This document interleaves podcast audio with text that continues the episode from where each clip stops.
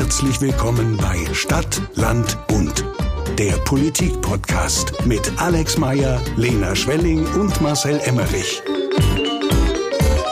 Herzlich willkommen, ihr äh, Lieblingshasen, hier mit äh, der neuen Ausgabe von Stadtland Bund. Äh, Nummer 87 in den Apple Podcast Politik Charts. Ja. Oh, da kann man aber. äh, Ja. Da kann man mal erste Ausgabe, das ist gar nicht so schlecht. Ähm, nee, äh, schön, dass wir wieder da sind. Wir sind ich, Alex. Ähm, ja, ich weiß, der Esel nennt sich immer zuerst und so weiter. Aber es heißt Stadt, Land, Bund. Äh, Land wäre dann Lena Genau, Lena. Ja. und der Bund. Ja, hallo, ich bin Marcel, ich bin auch wieder mit dabei. Das war ein großes Glück für uns alle. Ja. Ja. Nee, freut mich sehr, dass wir wieder zusammensitzen können. Jetzt habe ich ans Mik Jetzt habe ich jetzt Mikrofonkabel gefasst. Egal. Ähm, kann man rausschneiden.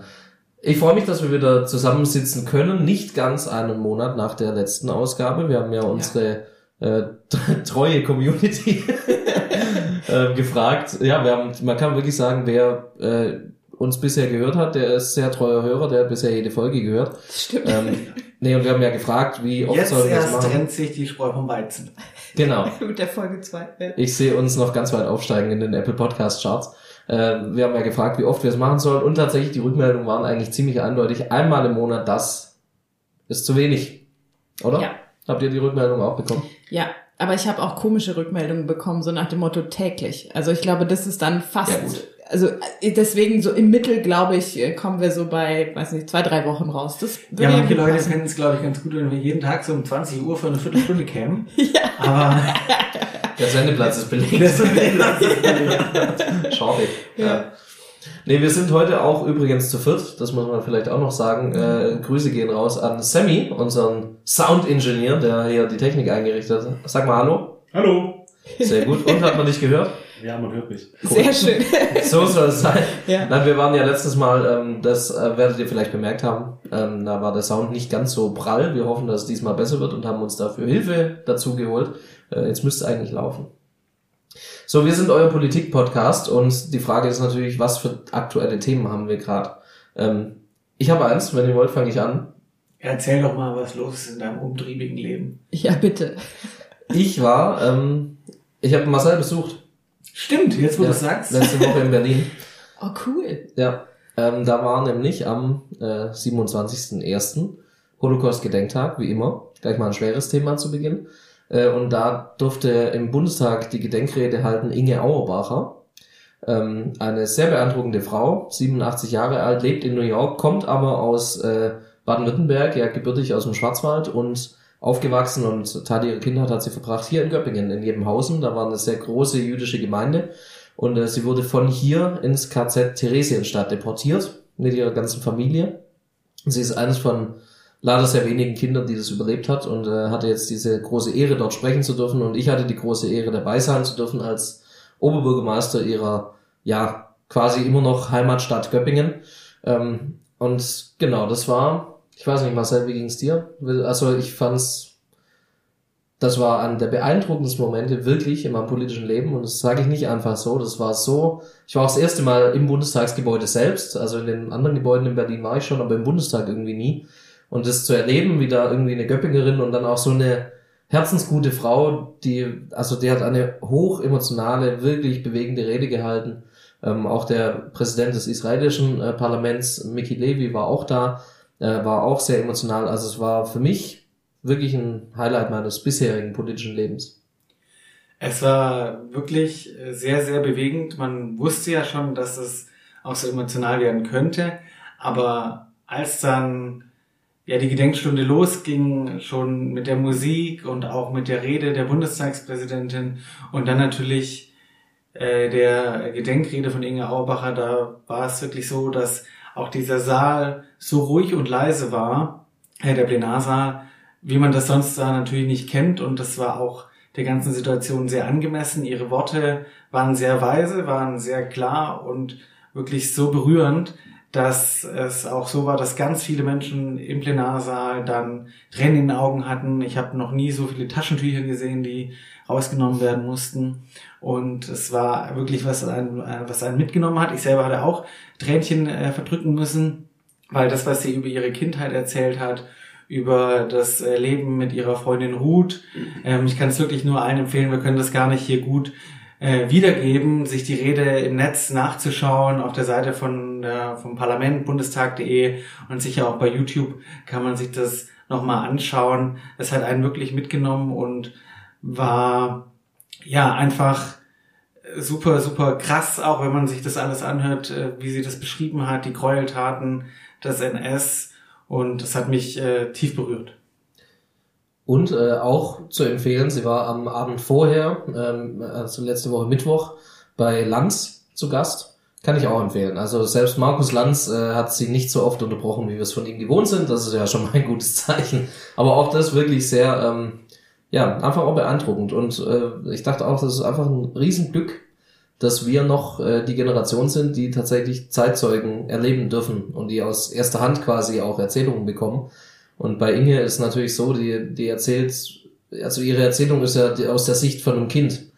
Also die Kindheit quasi im KZ verbracht. Das ist natürlich auch nochmal eben so in so klaren und einfachen Worten, dass es einen einfach noch viel mehr berührt, finde ich. Ja. Lena, du hast ja auch, äh, wir haben ja in Ulm den, den Schwörmontag, äh, so ein Stadtfeiertag, braucht man jetzt ja nur bei anderen Gelegenheiten ausführen. Da hatten wir dieses Jahr auch das Vergnügen, dass eine Zeitzeugin zugeschaltet wurde aus den USA. Das war auch sehr bewegend, oder? Wahnsinn, ja. Und es war, ähm, also ohne unserem wunderbaren Oberbürgermeister zu nahe zu treten, aber es war tatsächlich die beste Rede auch äh, an dem Schwörmontag.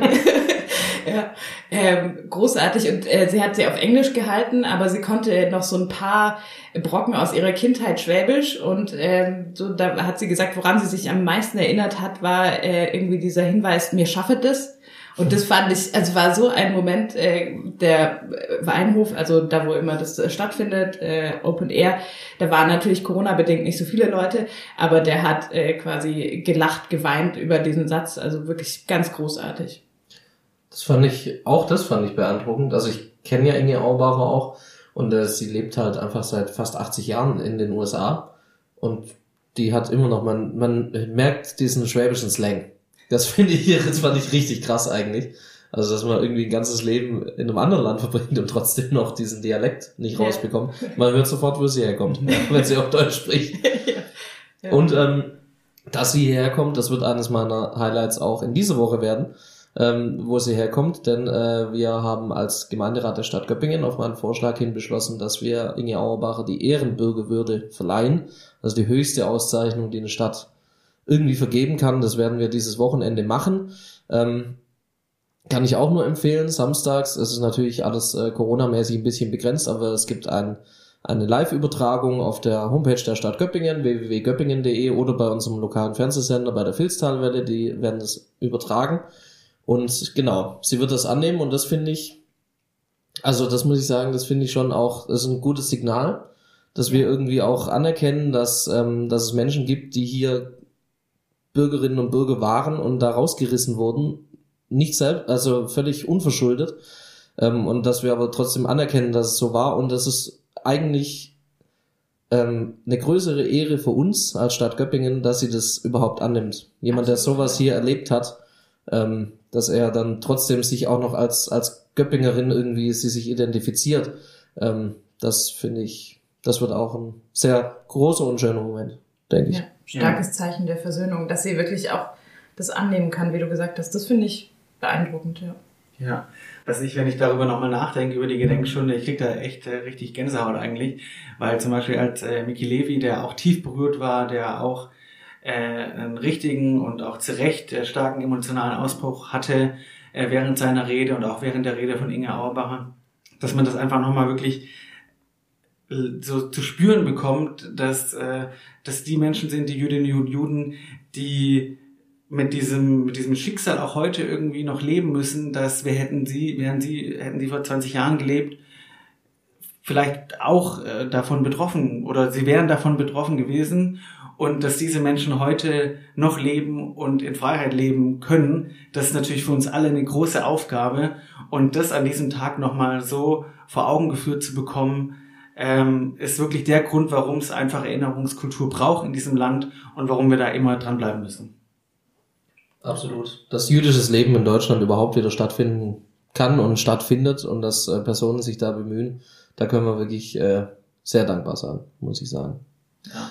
Du hattest ja am Abend davor äh, noch äh, die Ehre, zum Essen eingeladen zu werden von der Bundestagspräsidentin, die dich übrigens auch in ihrer Rede dann ja erwähnt hat. Das war ja sicherlich für dich auch eine Besonderheit, dass du da in der Rede der Bundestagspräsidentin im Ich wollte es extra nicht ansprechen.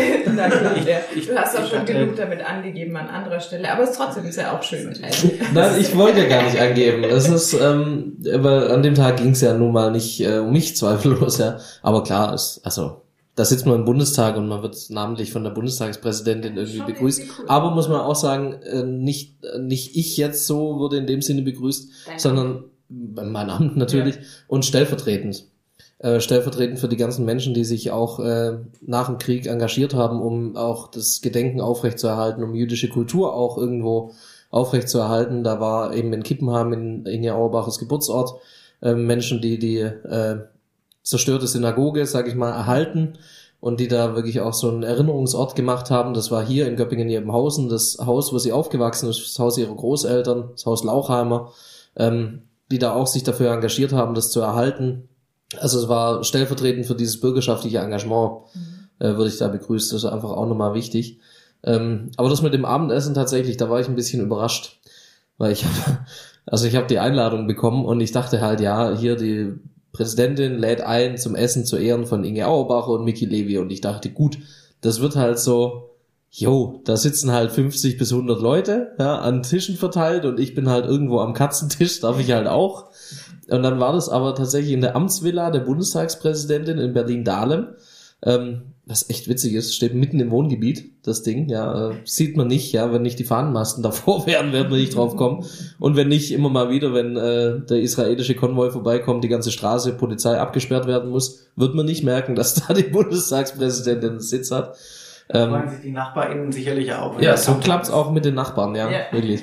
Äh, nee, und dann bin ich dahin und das war tatsächlich, also es waren einfach nur die Bundestagspräsidentin, Inge Auerbacher, Mickey Levy, der israelische Botschafter und ich.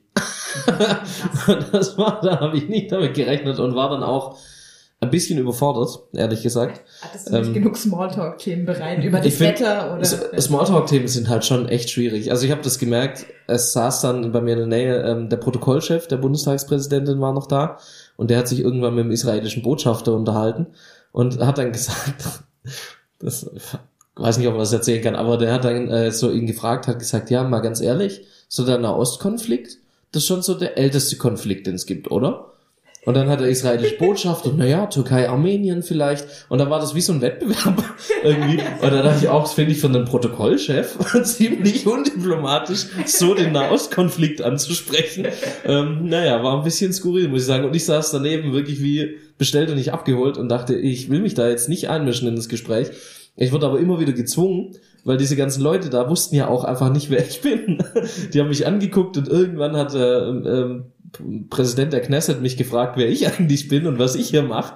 Der dachte auch, ich arbeite irgendwie für die Präsidentin oder so. Und dann habe ich erzählt, ja, ich bin äh, hier Oberbürgermeister von Göppingen.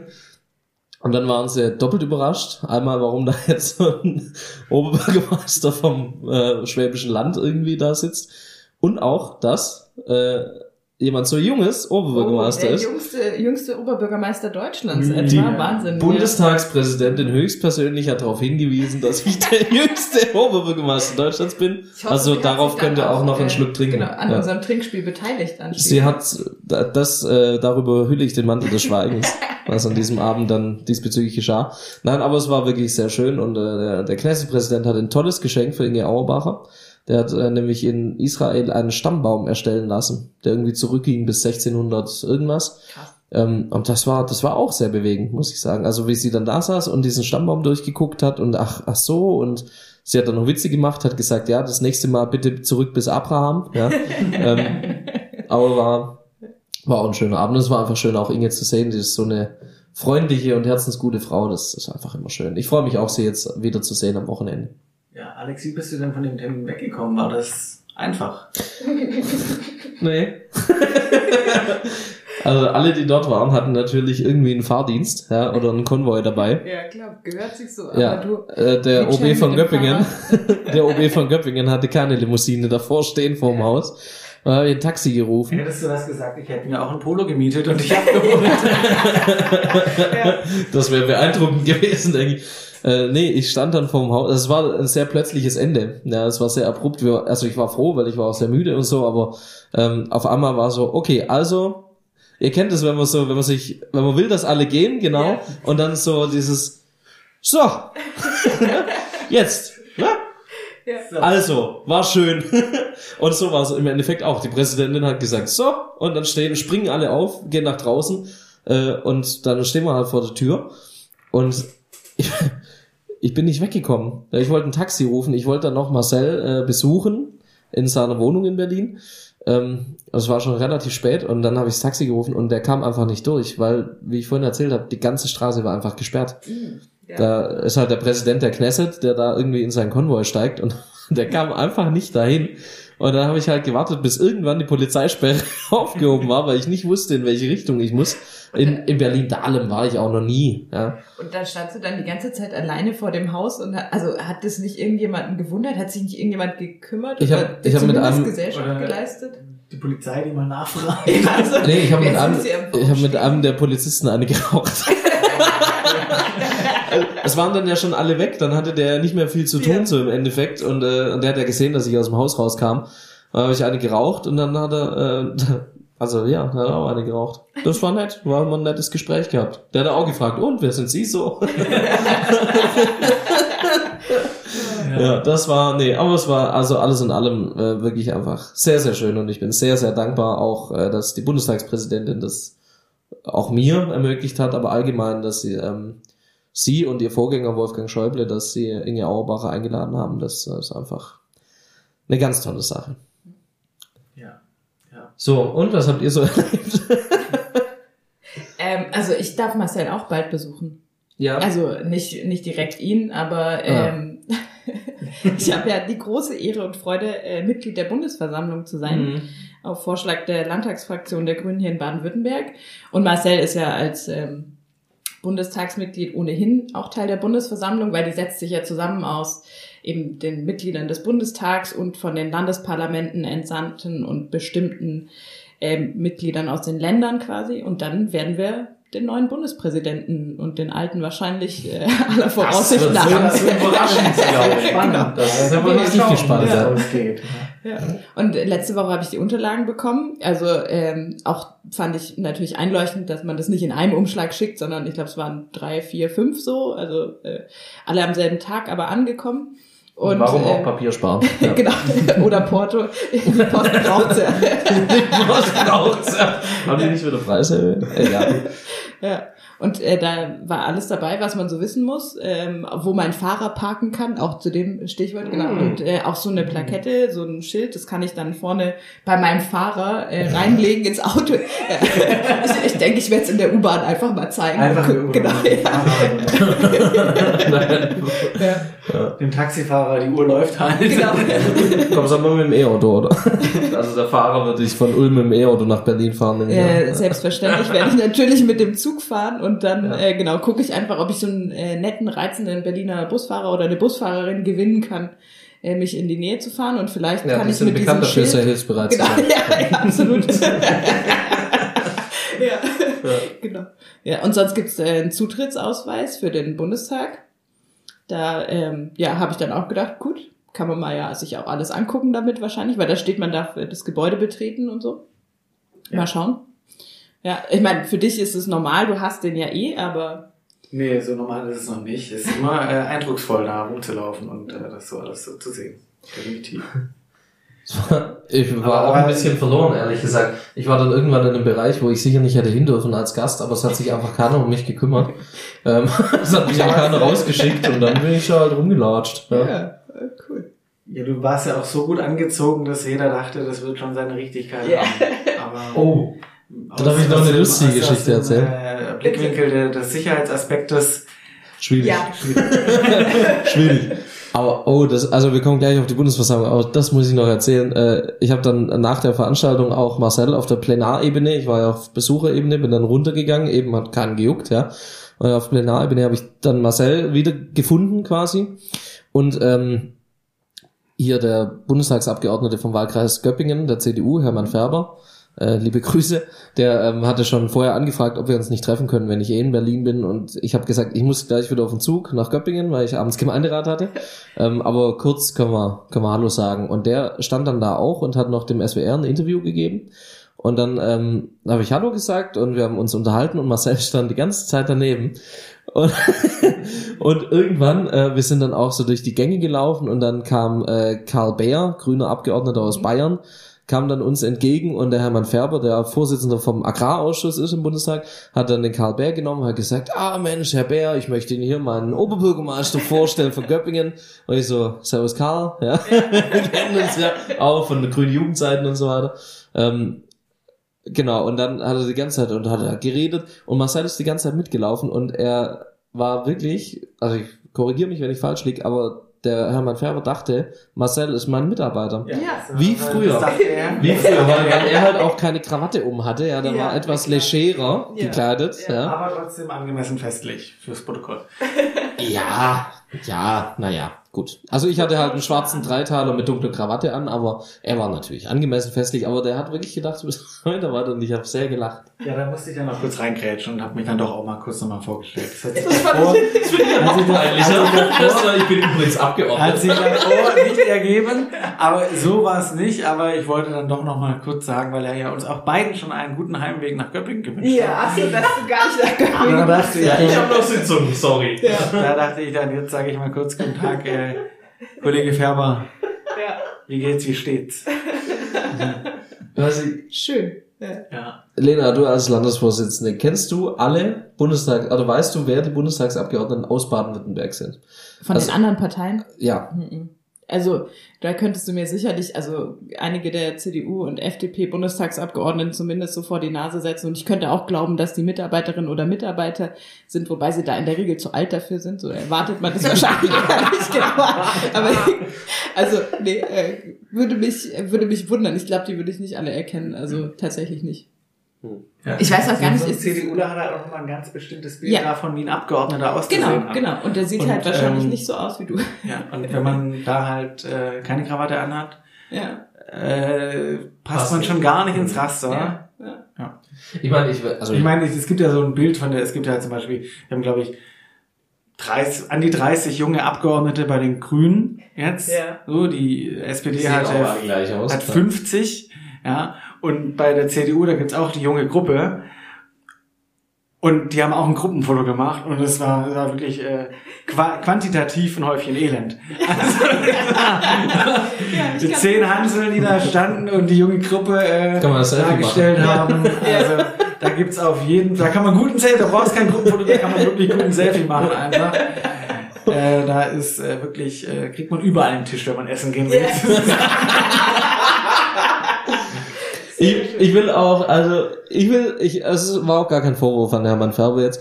Ähm, zumal der, ich mag, also ich mag den wirklich sehr, ich finde ihn auch sehr locker, der ist ja tatsächlich Landwirt, ja, also nicht einfach im Agrarausschuss, weil nichts anderes mehr frei war, sondern Landwirt und ähm, hat ja auch so einen Bauernhof und ich, ich, ich kann es ihm nicht verübeln. Ich meine, die Legislatur ist auch noch jung. Es sind über 700 Abgeordnete, der größte Bundestag aller Zeiten, wie wir alle wissen.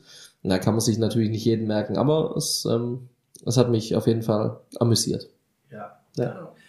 Bei der Bundesversammlung, Ja. da haben wir ja alle die Hoffnung oder man denkt, ah, das ist auch äh, ein sehr wichtiges Amt und das wird Ja. sehr, ein sehr fest, festlicher Rahmen. Aber es ist ja diesmal nicht so.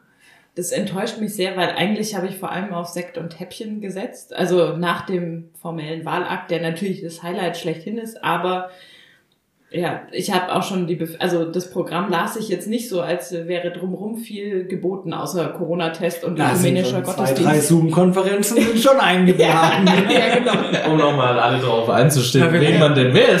Vielleicht spielen danach alle groß zusammen eine Runde Wordle oder so. Ja, äh, das wäre ganz toll. Ja. Ja, Ja. Kennt ihr eigentlich Steinmeier? Also seitdem schon mal begegnet irgendwo? ja, Ja. Im Landtag, ähm, als ich Landtagsabgeordneter war, als er gewählt wurde, frisch, hat er seinen Antrittsbesuch ja in den Landesparlamenten gemacht. Und da habe ich auch ein Selfie ergattert und ich ähm, erinnere mich, dass das alles sehr, sehr anstrengend war, weil wir am Abend vorher, Oder für dich? äh, ich denke für uns beide ein Stück weit, ja, weil äh, der Emmerich und ich am Abend davor, da waren nämlich wirklich nochmal Mitarbeiter und äh, wir waren am Abend davor ein bisschen unterwegs in Stuttgart und ich musste mich ein bisschen quälen, ehrlich gesagt. Aber ja, naja, also ich habe ihn kennengelernt, habe auch kurz mit ihm gesprochen. Ähm, ich hoffe, er ist nicht direkt betrunken geworden im Gespräch mit mir, aber ja, nee, war schön. Oh, darf man das erzählen? Muss man mal rausschneiden. Die alten Kamellen hier. Die, Al- die Eulengamellen. Die Jugendsünden. Ja. Ich bin mir Du? tatsächlich auch schon mal begegnet, ähm, ihm und seiner Frau.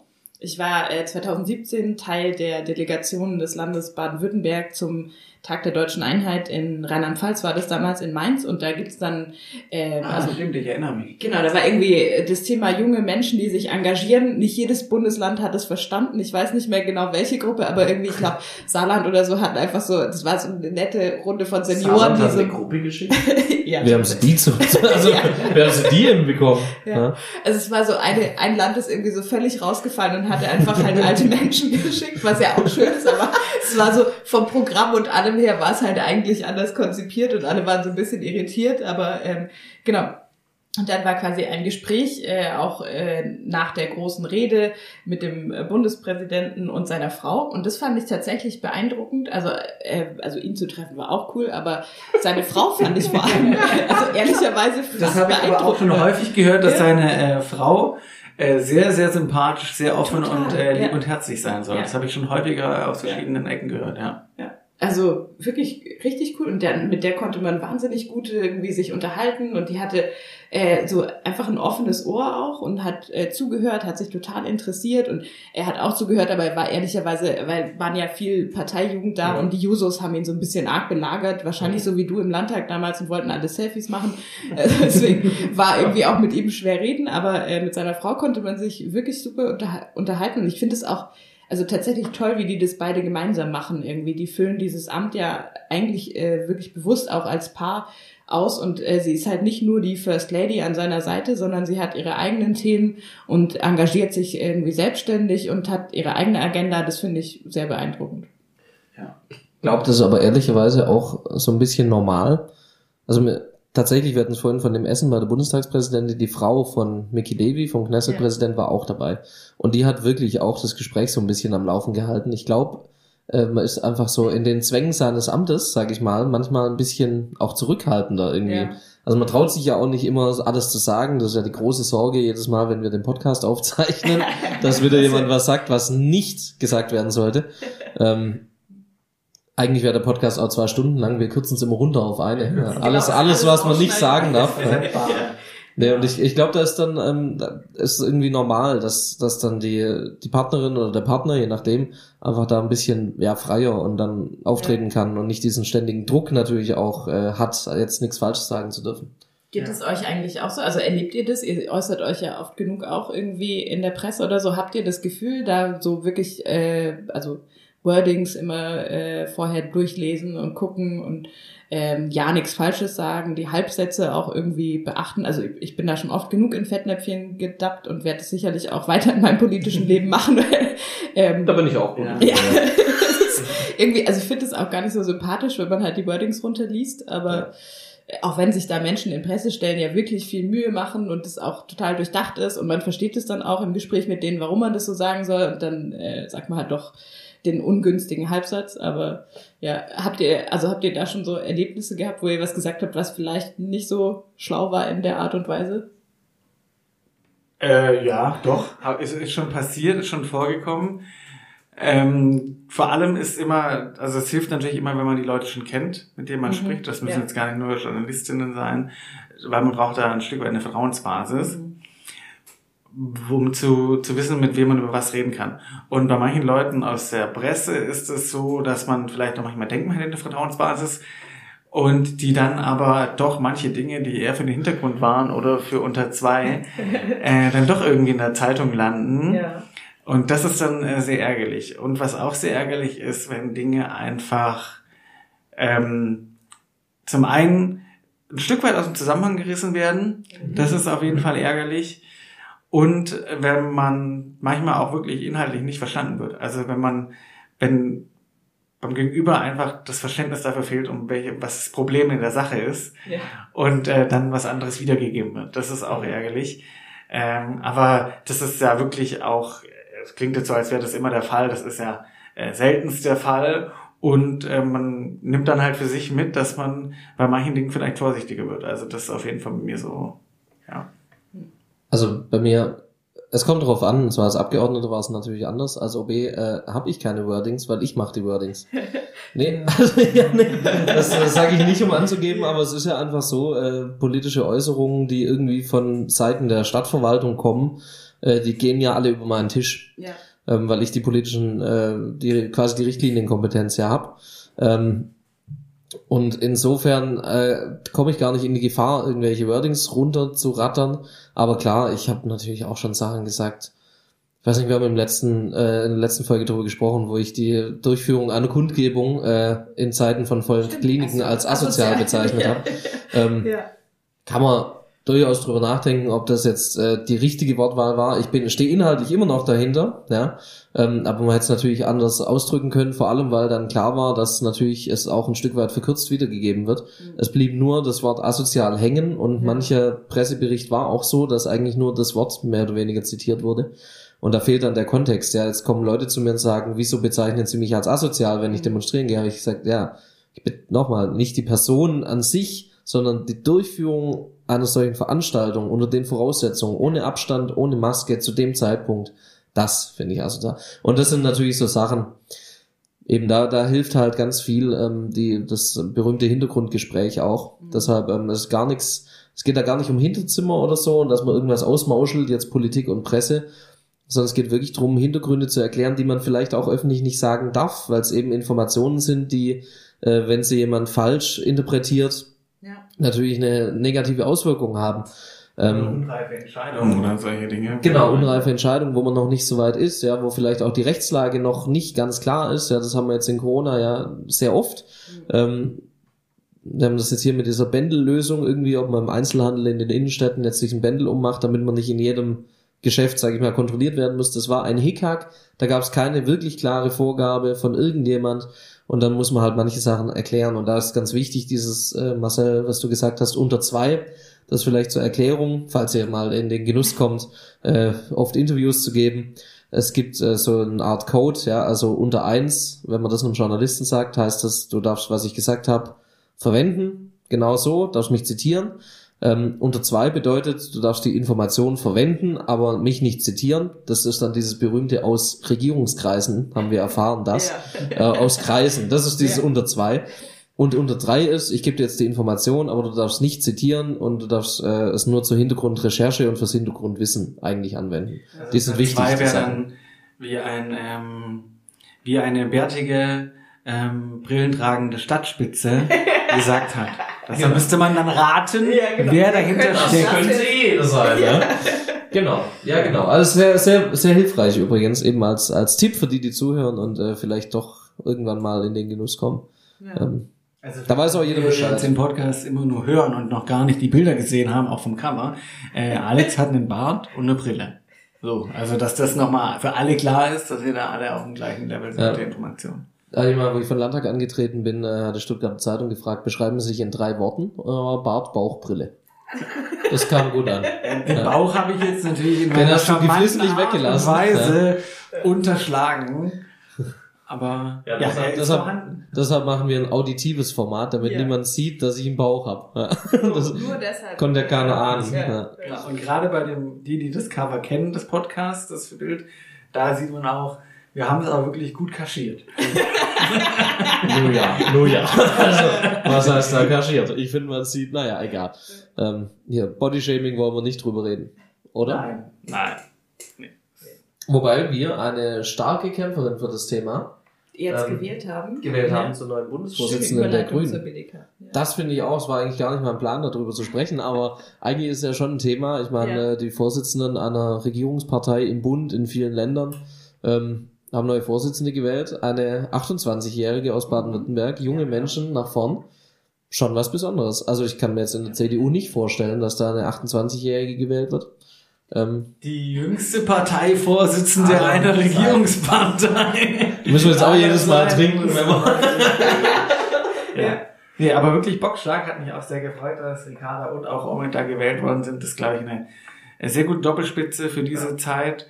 Und bei Ricarda ist auch so krass, die war, wurde aktiv, auch bei den Grünen und bei der Grünen Jugend. Als ich noch Landessprecher war von der Grünen Jugend, war damals Sprecherin von Campus Grün, was so der Zusammenschluss ist, der Grünen Hochschulgruppen in Baden-Württemberg.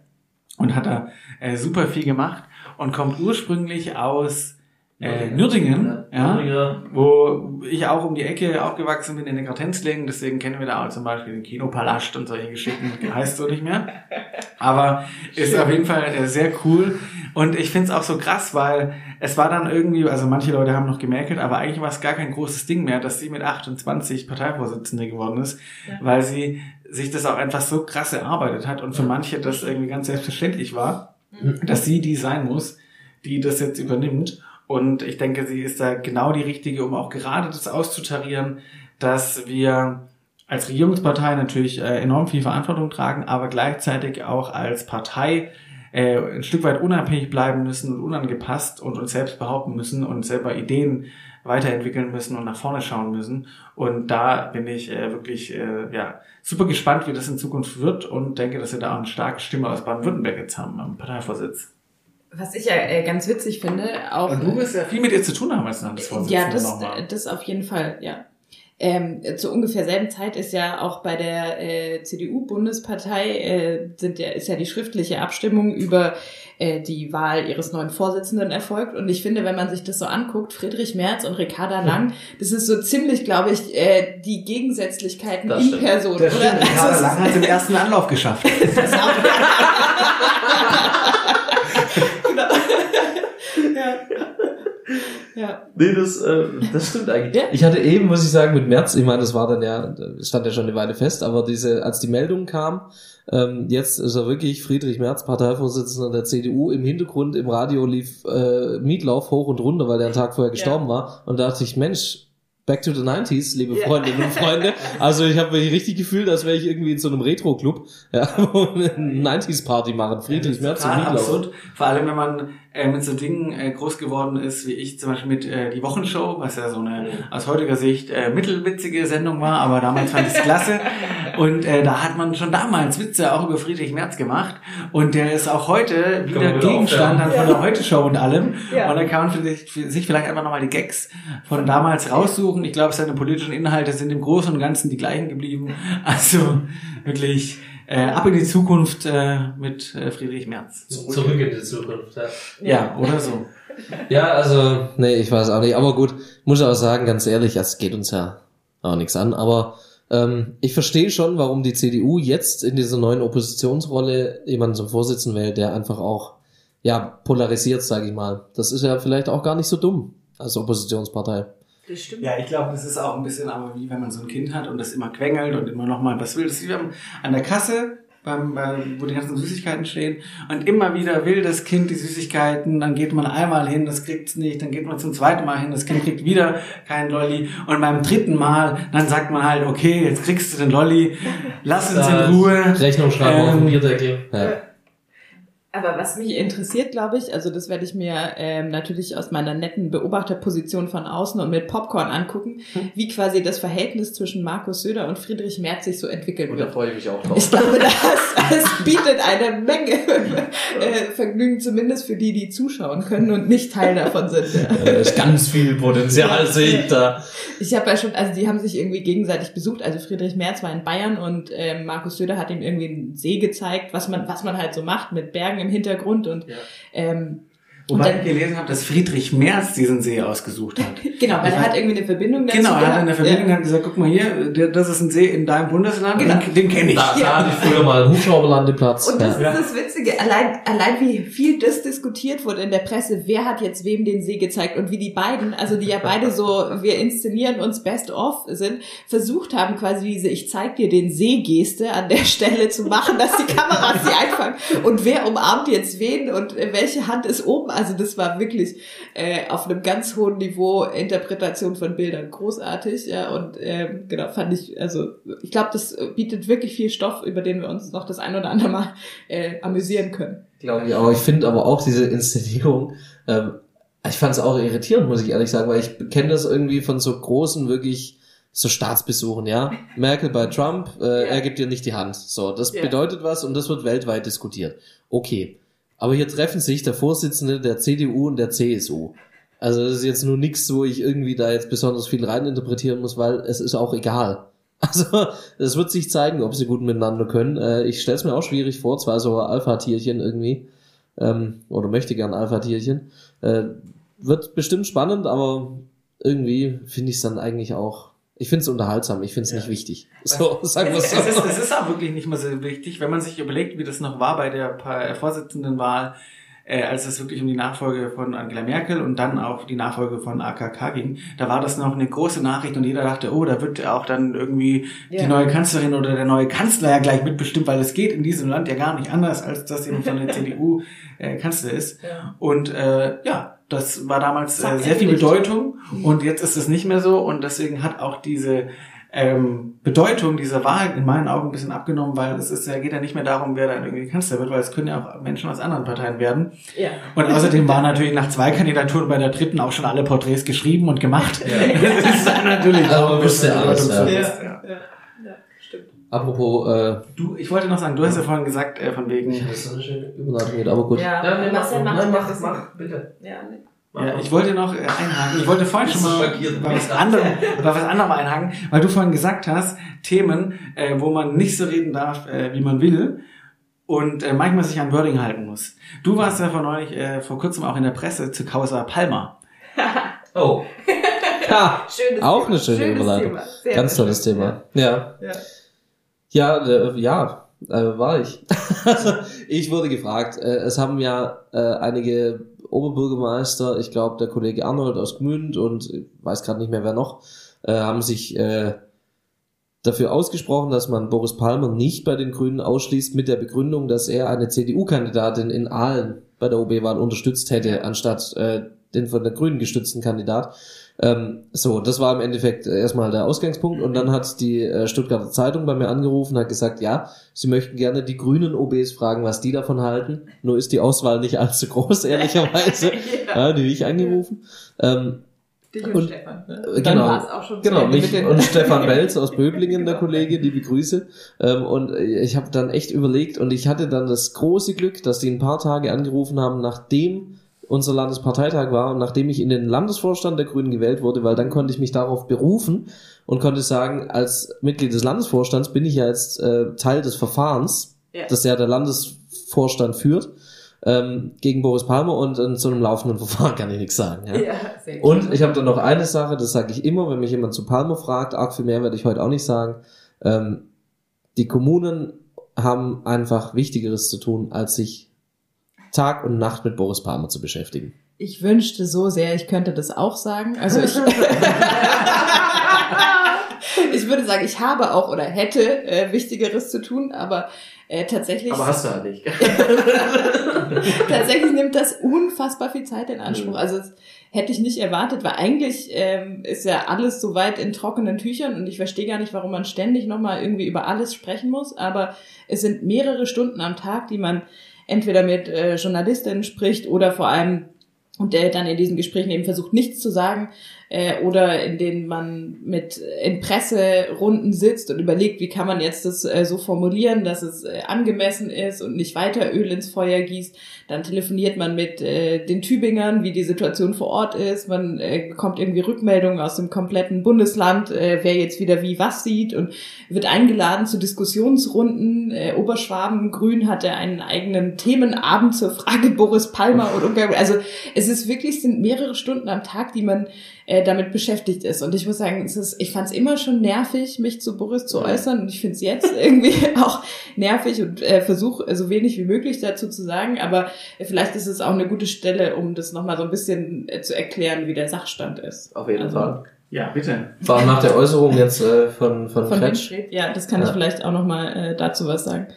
Also angefangen hat es ja schon äh, vor Urzeiten sozusagen, aber der entscheidende Wendepunkt war ja unser Landesparteitag im Mai letzten Jahres, als äh, ein Basismitglied, äh, nicht der Landesvorstand, sondern ein Basismitglied dann den Antrag gestellt hat, man möge jetzt nach dieser Äußerung von Boris zu Aogo doch bitte das äh, Parteiausschlussverfahren einleiten. Und da hatten wir dann irgendwie zwei Möglichkeiten. Entweder wir lassen den Antrag, ähm, also wir, wir gucken einfach, was äh, der Parteitag sagt, oder wir positionieren uns auch als Landesvorstand. Und da haben wir damals, Marcel war ja auch im Landesvorstand, entschieden, äh, wir positionieren uns auch als Landesvorstand. Wir hatten ja davor auch schon so eine Art äh, Warnschuss mal an Boris vergeben, mit dem Hinweis, jetzt wäre vielleicht doch mal einfach so langsam der Punkt erreicht, wo man, äh, wo es schön wäre, wenn man einfach mal ein bisschen Ruhe hätte und andere wichtige Themen. Äh, wir hatten nicht zuletzt eine Landtagswahl zu gewinnen, was wir geschafft haben. Und der Parteitag war ja direkt anschließend. Da ging es um den Koalitionsvertrag, also eigentlich auch was Wichtiges. Und wir waren schon im Bundestagswahlkampf. Und wir waren mittendrin im Bundestagswahlkampf. Die deshalb, Kandidatin wurde dazu befragt. Genau, Annalena wurde gefragt, wie stehen Sie eigentlich, also auch unvorstellbar, oder? Also, also ist Die potenzielle Kanzlerin. Genau. Wie stehen Sie eigentlich zum OB von Tübingen? ja, genau. Äh. Ja. Ja. Und dann ähm, hat der Parteitag ja auch mit großer Mehrheit, also mit einer Dreiviertelmehrheit, mehr als drei Viertel der Mitglieder der Delegierten haben sich entschieden dafür, dieses Parteiausschlussverfahren einzuleiten. Das haben wir im Landesvorstand dann vorbereitet und als Landesvorstand führen wir quasi. Boris selber hat sich ja dafür ausgesprochen. Boris hat in der Rede auf dem Parteitag gesagt, er findet es auch gut, dass man jetzt dieses Verfahren endlich mal führt, ja, damit man das geklärt hat. Äh, ob er jetzt, äh, ob das ist, was man als Partei aushalten muss oder vielleicht auch nicht. Und ich glaube nach wie vor ist es sehr richtig, dass man das von einem Schiedsgericht klärt, weil das ist die Instanz und ansonsten beschäftigt uns das einfach noch jahrelang. Und ähm, das Schiedsgericht wird das prüfen, ob das was ist, diese Äußerungen und Entgleisungen, ob wir die als Partei zu ertragen haben oder ob man auch einfach irgendwann die Reißleine ziehen kann. Ja, und dann äh, war eigentlich ein paar Monate Bundestagswahlkampf Mhm. einigermaßen ruhig. Äh, und dann ging es jetzt äh, eben los. Es gab diese Unterschriftensammlung, das hast du schon äh, angesprochen, Alex. Und äh, seitdem ist irgendwie wieder wieder wahnsinnig viel Thema da drin, weil ähm, inzwischen ist das Verfahren auch beim Landesschiedsgericht äh, angekommen. Und äh, der Stand ist jetzt die, dass es quasi bis zum 20. Februar hat äh, die andere Seite, also Rezzo und Boris, haben äh, Zeit für ihre Stellungnahme, um die einzubringen. Äh, unsere Stellungnahme zu dem ganzen Verfahren liegt ja seit äh, November schon vor, da haben wir die eingereicht und äh, dann gab es ja immer die, die, der Vorwurf, wir verzögern das Ganze. Also man muss ehrlicherweise sagen, es ist jetzt auch viel Zeit äh, vergangen seitdem und äh, insofern kann man jetzt nicht sagen, dass der Landesverband da äh, irgendwas verzögert. Da haben wir auch ja überhaupt kein Interesse dran. Besondere Brisanz erhält es eben dadurch, dass jetzt im Herbst in Tübingen ein neuer oder alter Oberbürgermeister gewählt wird. Mhm. Also die haben OB-Wahlen die Tübinger haben sich, auch das äh, im Übrigen mit Boris Unterstützung oder ausdrücklicher Zustimmung, dafür entschieden, ein Urwahlverfahren durchzuführen, um eben zu bestimmen, wer ist eigentlich die oder der grüne Kandidat, der da ins Rennen geht für die Grünen in Tübingen. Und dem hat sich Boris jetzt an der Stelle entzogen, hat auch äh, schon verkündet, er wird un, also unabhängig antreten und äh, genau, damit hat er sich ähm, einfach auch diesem Votum der Parteibasis an der Stelle äh, gar nicht gestellt, was glaube ich äh, schade ist, weil das wäre eigentlich eine, äh, finde ich, ein, ein, einfach wichtig, mal die Mitglieder zu fragen, äh, ist das eigentlich auch der Bürgermeister, Oberbürgermeister, den ihr äh, unterstützt an der Stelle und Genau, jetzt haben wir dann eben auch eben voraussichtlich gegen eine grüne Kandidatin antreten. Das Ja. finde ich schon schwierig. ja, das ist genau. So viel kann man ja mal sagen, ja. Ja. Also, dass es irgendwie äh, nicht so cool ist, als Parteimitglied gegen ein Mitglied der eigenen Partei anzutreten. War in Göppingen bei der OB-Wahl ganz ähnlich. Ein grünes Parteimitglied aus der Mhm. grünen Gemeinderatsfraktion wollte dann auch als OB-Kandidat antreten und hat es dann auch getan. Der ist dann aus der Partei ausgetreten. Ja.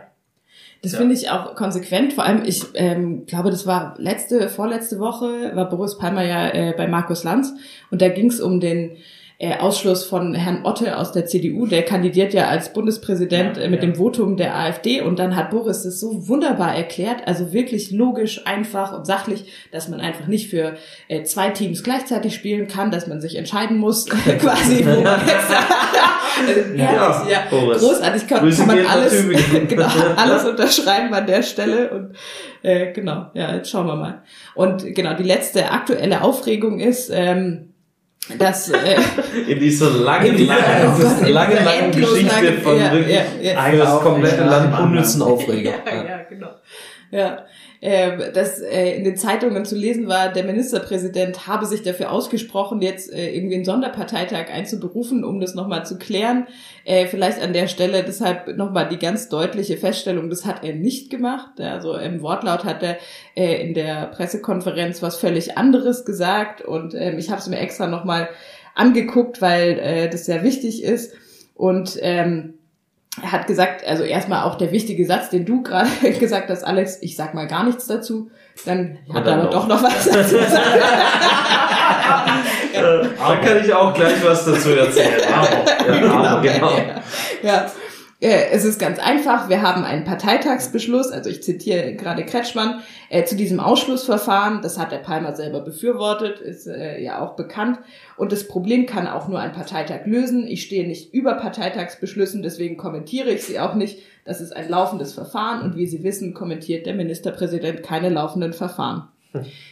Ein performativer Selbstwiderspruch, ein ganz klassischer, schön bekannt aus der äh, aus meinem Literaturstudium, ne, wenn man quasi in dem, was man tut, dem widerspricht, was man sagt, großartig, klassischerweise eher aus dem Minnesang bekannt, wo ähm, Okay, wir driften ab.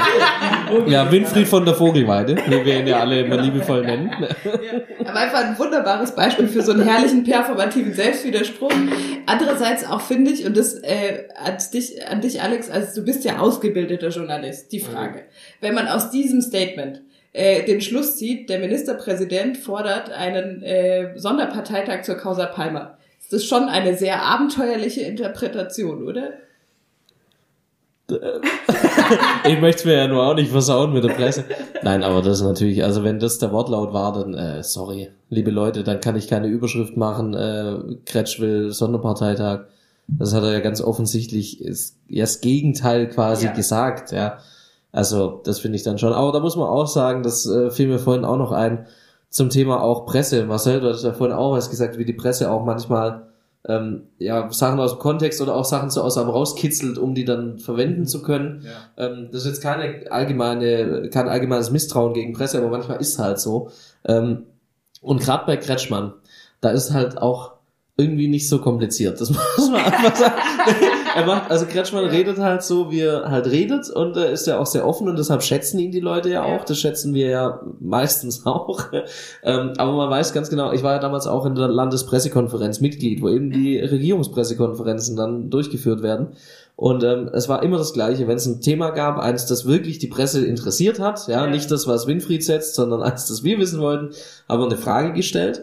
Und dann hat man, finde ich, immer gemerkt, irgendwie, Winfried, jetzt äh, sagt er quasi sein Wording runter. So, man macht sich ja Gedanken, was man dazu sagt, ist ja auch richtig so. Und er sagt das sein Wording. Und ähm, ein paar haben dann, irgendwann haben wir das alle eigentlich so ein bisschen angewendet. Äh, wir waren dann alle still nach seiner Antwort. Einfach so ein paar Sekunden, so diese richtige, diese Ja. unangenehme Stille, wo du merkst, oh, nee, das reicht nicht, da, da muss noch irgendwas kommen. Und dann, dann verlässt er den Weg des Wordings. also, dann, äh, und dann ist, äh, das war immer der Moment, wo sein damaliger Pressesprecher, der Rüdi Höckfried, irgendwie da saß und da hast gemerkt, wie er so ein bisschen blass wird. Und dann denkst du, oh Gott, der hat heute auch keinen schönen Job mehr. ähm, das sind dann immer diese, diese Sätze, die so bei Kretschmann rauskommen. Und wie gesagt, das ist gar kein Vorwurf an irgendjemand, ja, jeder macht da seinen Job und ich finde es ja auch gut, dass nicht immer nur man irgendwie so gestanzt redet und das tut er nur wirklich nicht. Aber es war echt ein ganz wunderschöner Trick. Also so Stille ertragen, das können die allerwenigsten Politikerinnen und Politiker. Kann ich empfehlen, falls ihr mal Interviews führt. Ja, Ja. ja. Ja, falls wir mal doch die Seite wechseln. Ja. So, ich glaube, liebe Freundinnen und Freunde, so langsam aber sicher sind wir am Ende, oder? Habt ihr noch ein müssen wir Thema? aber noch äh, auflösen Bitte? vom letzten Mal. Ach, Das Thema Hasen. Ja, ich habe ja ganz am Anfang euch begrüßt als unsere äh, Lieblingshasen. Das hat ja einen ernsten Habt ihr Hasen, Hintergrund. ihr habt die Hasen vorbereitet? Hast du keine Hasen vorbereitet? Nee. Also äh, kurz zur Erklärung, wir haben, wir haben äh, eigentlich ist er äh, aus einem Witz entstanden. Äh, ich habe gesagt, irgendwie sind Podcasts noch cool, weil jeder Kleintierzüchterverein, Nasenzüchterverein um die Ecke macht einen Podcast. Und daraus ist wirklich entstanden, dass Leute uns geschrieben haben, äh, weil Marcel dann vorgeschlagen hat, wir können noch die drei Lieblingshasen benennen. Ja. Die Lieblingshasen des Monats. Und ähm, da sind Ja. wirklich Vorschläge gekommen, tatsächlich. Ja. Viele Ja. Vorschläge. Aber es ist noch ein laufendes Verfahren. da können wir noch nichts zu sagen, wer jetzt äh, die Das- Hasen werden. Ich habe also ich habe mich natürlich vorbereitet, äh, also im Zug, Darauf bereitest du dich vor. ja, im Zug den Wikipedia-Artikel über Hasen gelesen. Ähm, Und? ja. Äh, also tatsächlich interessantes dabei. Ich äh, mal vielleicht die drei Highlights. Es gibt äh, 55 unterschiedliche Hasenarten, was ich schon mal beeindruckend viel finde. Ja. Ähm, und die ernähren sich komplett vegan. Also äh, Gräser, Kräuter, solche Dinge, mal auch ein Strauch. Klingt äh, sehr nach Grün. Total. Und äh, was ich auch schön fand, das äh, war irgendwie so verklausuliert äh, formuliert an der Stelle, ähm, eine beeindruckende äh, Fruchtbarkeitsfrequenz oder so. Okay. Also genau, äh, quasi. Ja. Kennt man ja. Äh, kennt man, kennt man, genau. Sie sind äh, offensichtlich sehr ja, äh, fruchtbarkeitsfreudig äh, und äh, ja, Kindertauglich. kindertauglich, genau. sehr, Tinder sehr, oder Kinder? ja, so ein Ja. Kindergarten hier. Nee, fand ich äh, spannend, genau. Ich habe eine Information zum Thema Hasen, dann können wir das äh, vielleicht auch an der Stelle beenden. beenden. Ohne es recherchiert zu haben, weiß ich, dass äh, die größte Hasenpopulation Europas in Stuttgart im Schlossgarten ist. Ah. Die sind auf engem Raum, sind da sehr viele Häschen. Wenn ihr euch mal da äh, bei schönem Wetter auf, auf die Wiese setzt, dann kann es sein, dass euch Hasen über die Decke hoppeln. Ähm, das, ja. Stuttgart ist einfach auch so eine ganz große Wilhelma. Also, ja. also ich hatte mal als Kind einen Hase, der hieß In vielerlei Max. Hinsicht, das ja. wollte ich noch sagen. Ah. Aber als ähm, du in was für ein Hase? Mhm. Äh, äh, die die Sorte Nummer drei. Keine Ahnung. wie ich mit, mit den zwei Ohren und äh, Mit den zwei Ohren und äh, Puschelschwänzchen. Ja. hoppelt, Ah, ja, hoppelt, Ah, hoppelt, ja. hauptberuflich Ja, ja. Hoppeln. Ja. Ähm, in äh, Bad Cannstatt, da gab's ja auch äh, Papageien. Einfach so in Ja. der freien Wildbahn. Das war auch immer ganz komisch. Als du da gewohnt hast und ich ab und zu zu Ja. Besuch war, ähm, war das ja auch so, dass man da, wenn man auf dem Balkon saß, dachte ich am Anfang immer, sag mal, die Kinder, die spielen hier, die sind einfach glücklich draußen, immer das Kindergeschrei. Und irgendwann dachte ich mal, das kann doch nicht immer Kindergeschrei sein, hier können doch nicht immer Kinder draußen spielen und Kindergeschrei sein, bis dann irgendwann mal mir erklärt wurde, dass da überall Papageien äh, in der Wildnis äh, quasi draußen rumschwirren, noch von ähm, ja, aus der Wilhelma tatsächlich, direkt Ausbruch, raus, ja. ausgebrochen, Exit-Strategie von äh, Exit. Es war- gibt auch einen großen Spielfilm, wie die da ausgebrochen sind. Okay, das war die, das war, die, die, die Papageien waren auch die Vorlage für die Serie Prison Break. Ja. In diesem Sinne würde ich sagen, wir hören uns in zwei, drei Wochen. Nur noch gucken, ob wir einen Termin finden. Wir hören uns wieder. Schönen Abend euch. Bis dann, macht's gut und äh, immer hier schön äh, abonnieren, bewerten. Wir freuen uns auf jeden Like, das ist natürlich klar. ja, danke schön. Das war Stadt, Land, Bund, der Politik-Podcast mit Alex Meyer, Lena Schwelling und Marcel Emmerich. Die nächste Folge hört ihr nächsten Monat überall, wo es Podcasts gibt.